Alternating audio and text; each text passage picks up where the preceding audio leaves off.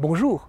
Quand la presse a annoncé la découverte en Corse d'une nouvelle espèce de mammifère, le chat renard, j'ai cru à un poisson d'avril. Mais on était en juin.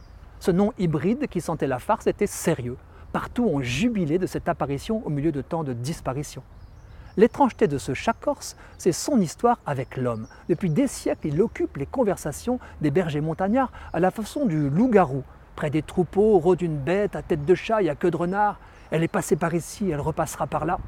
Nommée en langue corse Gatou Volpe, elle s'accrocherait de toutes ses dents aux mamelles de brebis.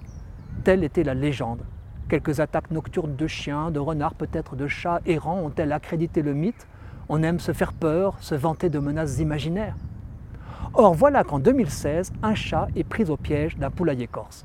Les naturalistes peuvent enfin l'observer, la vérité rejoint la fiction non seulement c'est un chat sauvage et non pas un chat domestique errant ou retourné à l'état sauvage, mais il semble bien qu'il s'agisse d'une sous-espèce jusqu'ici inconnue. Les captures qui suivront valideront l'hypothèse. La population du chat renard est caractérisée.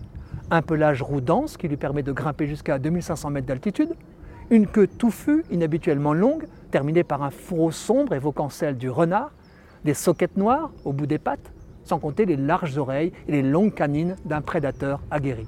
D'après les premières analyses ADN, notre chat corse diffère du chat sauvage continental, Felix sylvestris, et se rapproche d'un chat sauvage africain, le chat ganté.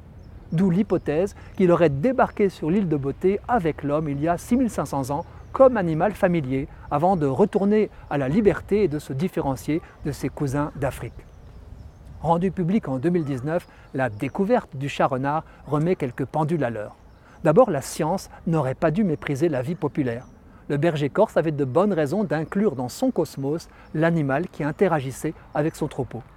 Ensuite, l'Anthropocène, ce temps si décrié, marqué par l'empreinte et les dégâts de l'homme sur la biodiversité, offre une rare occasion de constater qu'une espèce sauvage est née de l'action, certes involontaire, de l'homme.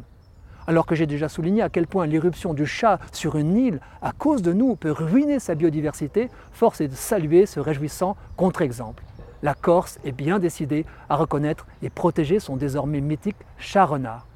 Enfin, sa découverte, qui a fait couler tant d'encre, mérite une prise de recul. Non seulement le chat renard était connu des vieux Corses, même s'il faut encore attendre la confirmation de sa spécificité par la génétique, mais j'ai aussi découvert, en creusant l'affaire, que notre chat avait déjà été répertorié dans les années 50 par un certain Maurice Blanchet.